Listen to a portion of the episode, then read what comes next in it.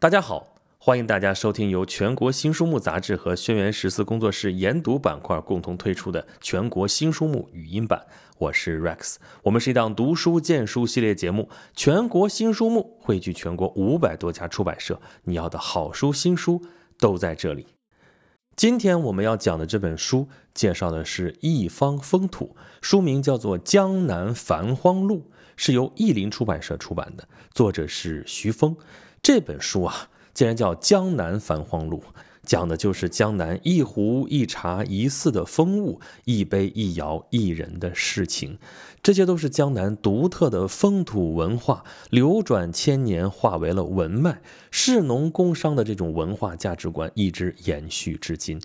这本书的作者呢？本身就是江南人士啊，徐峰，他是作家、紫砂文化学者，现居陶都宜兴，著有长篇小说《国湖》，长篇散文《一壶乾坤》，长篇传记《布衣湖宗》《花非花》等等，曾经荣获2015年中国好书称号、中国作家鄂尔多斯文学奖、中国传记文学优秀作品称号、冰心散文奖、中国电视金鹰奖、紫金山文学奖、江苏省五个一工程奖、中山。文学奖等等等等，作者长居江南，经年累月遍访乡野桑梓，爬书典籍方志，以抽丝剥茧的方式梳理人文江南的脉络源流，截取历史上命运攸关时刻的人与事件，讲述善变中的坚守与繁荒。这本书分为三部曲啊，分别叫《青玉案》《声声慢》《风满楼》。我们一听就知道啊，这是词牌名，一听就带着江南的文气。这三部曲啊。层层递进，对江南地域的文化现象细作检点，对隐藏于民间的风土情怀、侠义、肝胆、宽厚、仁爱等传统精神深加描摹，最终留给现实的迷路人和未来的还乡者一份永不磨灭的江南精神版图。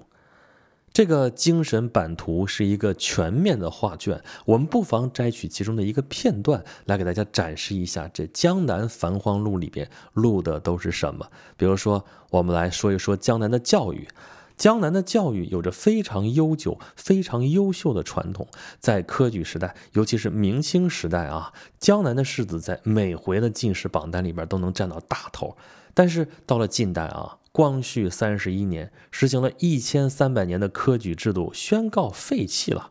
这个时候，江南的乡村教育啊，已经有了盘根错节的网络体系。那一旦你说不再选拔举人进士了，这就给太多的读书人带来了困顿与迷茫。但是呢？民间价值观还依然有它的惯性啊，虽然不再考举人，不再考进士了，但是人们对于读书的热情却丝毫没有减弱。一些有实力的开明绅士站出来出钱办教育啊，把原先那些书院的牌子换成了师范讲习所。从这里走出去的学子啊，以前是举子，对不对？现在就变成了乡村教育的后继之人。原先的晋升路径啊是秀才、举人、进士，现在呢，无非就换成了小学、中学、大学、出国留洋。那无论是晚清还是民国，像江南、太湖之滨这样的地方，虽然是偏安一隅，但是从来也不闭塞。在宜兴这个地方啊。出紫砂壶的地方是吧？早在十六世纪啊，那些茶壶就跟着茶叶由东印度公司的游轮远渡到阿姆斯特丹的港口。紫砂壶带来了很多的文人啊，有的就留下来不走了啊。那留下来干什么呢？教书就是他们的首选。你别看一个简陋的乡村学校啊，从里边走出来的先生可能就是一个学问家。包括徐悲鸿的父亲徐达章这样的乡村画家啊，他画过传世之作《京西十景》。他呢，早年就是附近乡村学校一名默默无闻的教师。再比如说东坡书院这样的老牌子，那自然就被县里收编了，改成了高等小学堂。附近的大户人家都把孩子送到这里边来。那原先有实力的乡村宗祠塾学呢，也就是私塾嘛，这个时候也改成了小学和初级中学。太湖之畔方桥镇有个前清的秀才叫周文博，他出资把村上周姓宗祠的那个祠产充作了学校，命名为做人小学。周文博是个开明绅士，他要求村上的孩子不管家庭贫富，必须念书识字。每天他都要拄着拐杖站在村东头的小学校旁边，听一会儿孩子们的读书声。这对于他来说是一种莫大的享受啊！那穷人家的孩子没钱交学费怎么办呢？他另外捐出了三十亩地作为学田之用啊，就是学田上的产出就可以资助这些孩子去上学。当然了。他并不会知道，他自己的儿子周培元从这里的乡村小学读到县城中学，然后出去读大学，会一直读到出国留洋，最终成为了物理学家，北京大学的校长。在江南京西西部的太华山区，这个地方看起来比四通八达的水乡要闭塞一些。但是，我们从一份北川张氏宗谱学校津贴条例里边，可以看到一条从科举时代延续下来的割不断的脉理。啊，这里边写了，张氏子弟如果上学的话，从初中开始都会有补贴啊。初中每个学期津贴是百米一试担，高中是两试担。大学是三世担，出国留学另议。当时的一担白米是一百五十斤呐，也就是说，如果一个学生考上了大学，他每个学期就能够得到四百五十斤大米的津贴。这在民国江南乡村早期的上学族里边也是够奢侈的了。那供养他的是整个宗祠的劳力，你不能保证私底下一句怨言都没有。但是因为这个学生出去是宗祠的希望，所以谁都必须尽一份义务，啊，也不是每一个乡村都有这种既殷实又开明的绅士来捐资办学呀。那太湖边上有一个西桥村，要说风景，那是典型的江南水乡啊，明净清丽。但这地方就没有这样的一掷千金的大佬。村上大都是穷苦的种田人，不过这村里边有一个名叫程国英的识字青年，利用自家的房子帮助村上的穷苦孩子读书识字，赢得了大家的赞誉。有一回，他去无锡的一家书店，买到了一本陶行知所著的《中国教育改革》，在晚上。他在昏暗的油灯之下读到了这样一些滚烫的句子：说中国的乡村教育走错了路，他教人从乡下往城里跑；他教人吃饭不种稻，穿衣不种棉，住房不造林；他教人羡慕奢华，轻视劳动，坐吃山空。这个程国英是个有心人呐。他从报纸上了解到陶行知先生为劳苦民众办教育、办学校，并且在上海开办了山海公学团的消息，他就给陶行知写了封信，向他求教公学团的性质、内涵、开办方法等等。没想到陶先生很快就回信了，支持并且鼓励他们开办乡村学校。那程国英跟同伴就很激动啊，决心办一所像样的乡村学校，附近失学的儿童都能到这儿来读书。那西桥的农民听说陈国英要办学校，都很支持啊，有的出一担稻，有的出半担米。陈国英还说服新婚的妻子卖了戒指，给学校添置了风琴，还有时钟。而陶行知先生从上海派人带着一批书和三十块大洋来到西桥，协助筹办学校。在一九三四年的元旦，西桥召开了村民大会，宣读了陶行知先生致西桥小学董事会的信，信中写道。国英先生系中国最有希望之青年，我和他没有见过面，但自去年七月十五日起，我们时常通信。他在五个月当中给我写过十万字的信，这十万字的信乃十万滴热血，十万斤力量。西桥得意国英，胜得百万黄金，这是最可恭贺的一件事。他办儿童工学团是一定会成功的，啊，那。为什么这学校叫工学团呢？按陶行知先生的概念来解释啊，工就是做工，工以养生。因为陶先生知道中国的国情啊，太多的人念不起书了。那学呢，就是学习，学以明生。只有学习社会知识和自然知识，才能明白学习的道理。那团呢，就是团结，团以保生啊，只有抱团取暖。学习的目标才能达成啊，这就叫工学团，工以养生，学以民生，团以保生。于是，一所新型的乡村学校——西桥工学团，在一九三四年一月，在太湖之畔的一座乡村得以开办。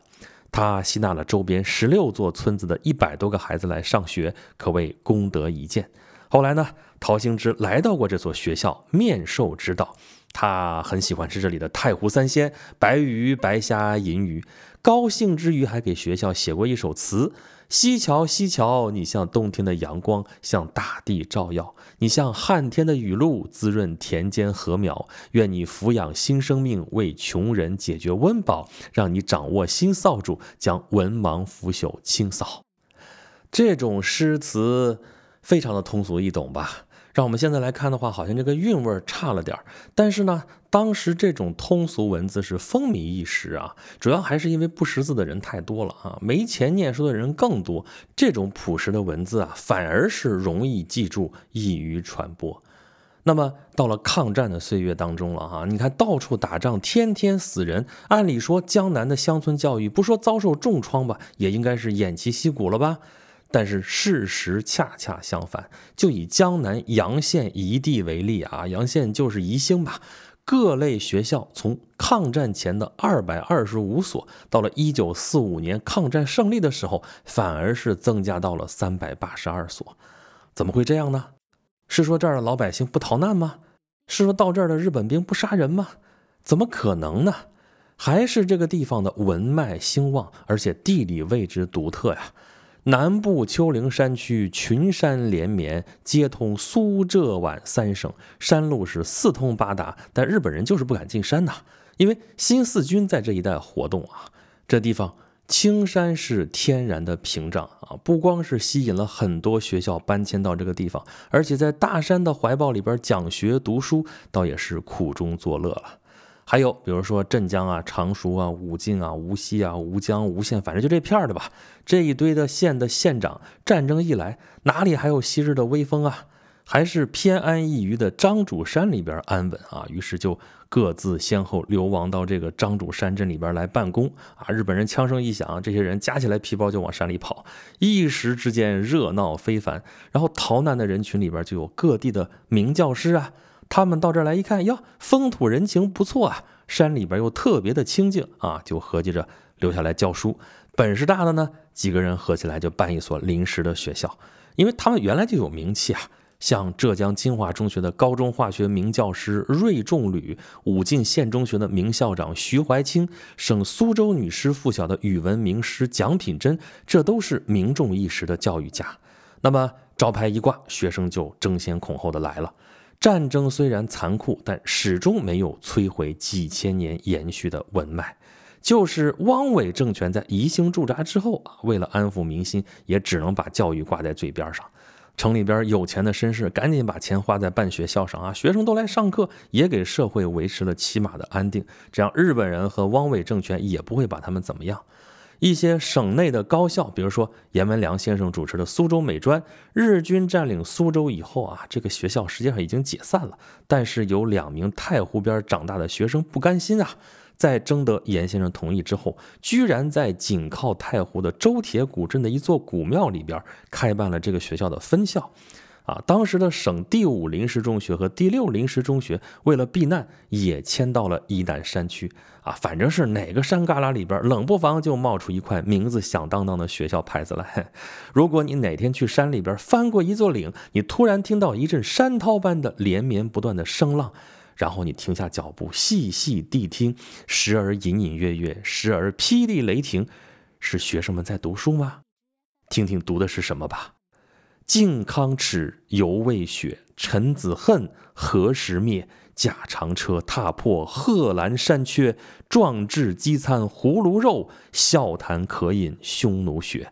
待从头收拾旧山河，朝天阙。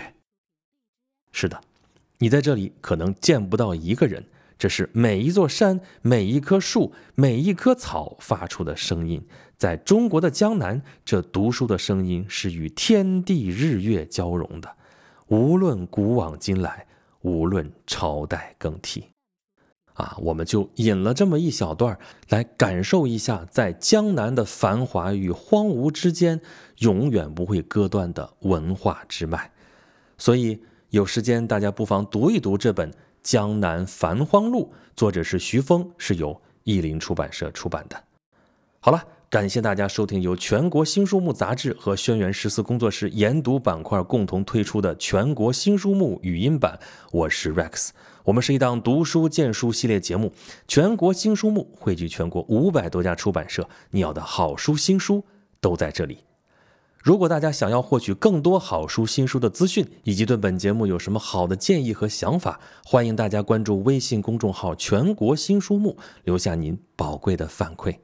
好了，本期节目就是这样，咱们下期再见。